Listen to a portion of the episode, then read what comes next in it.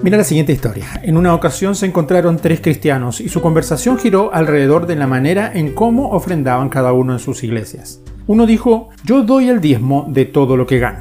Otro agregó, cada domingo en la iglesia yo pongo mis ofrendas cuando las solicitan. Y otro hizo el siguiente comentario. Yo tomo mi dinero y lo lanzo hacia arriba y digo, Dios, toma todo lo que quieras y yo me quedo con el resto más allá de una simple humorada. Lo que quiero reflejar con esto son las actitudes que es posible observar alrededor del tema del dar y de ofrendar, lo que revela 2 de Corintios capítulo 8 en los primeros versículos. El Nuevo Testamento no es un sistema de leyes como lo era o regía a los cristianos del Antiguo Testamento.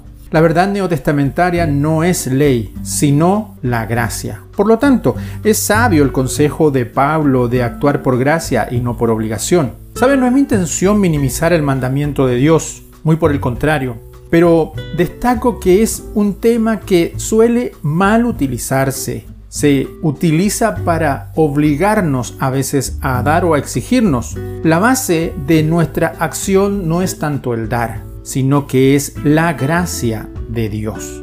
Por gracia Jesús se hizo pobre siendo rico para enriquecernos a nosotros. Por lo tanto, la gracia no considera cuánto debo dar a Dios y a su obra, sino con cuánto me voy a quedar. Por gracia, los macedonios de esta historia dieron de su pobreza, como dio también la viuda de aquellos dos pobres moneditas. Por lo tanto, no trabajemos para enriquecernos, sino para dar más. Por gracia, Dios nos da lo que tenemos para que nos enriquezcamos, pero espiritualmente dando de lo que tenemos. Segunda de Corintios capítulo 8, el versículo 7 dice, pero ustedes, así como sobresalen en todo, en fe, en palabra, en conocimiento, en dedicación y en su amor, procuren también sobresalir en esta gracia. ¿Sabes? Cuando demos, no demos con cara larga, sino con una mano generosa, pero de abundante gracia. Bendiciones.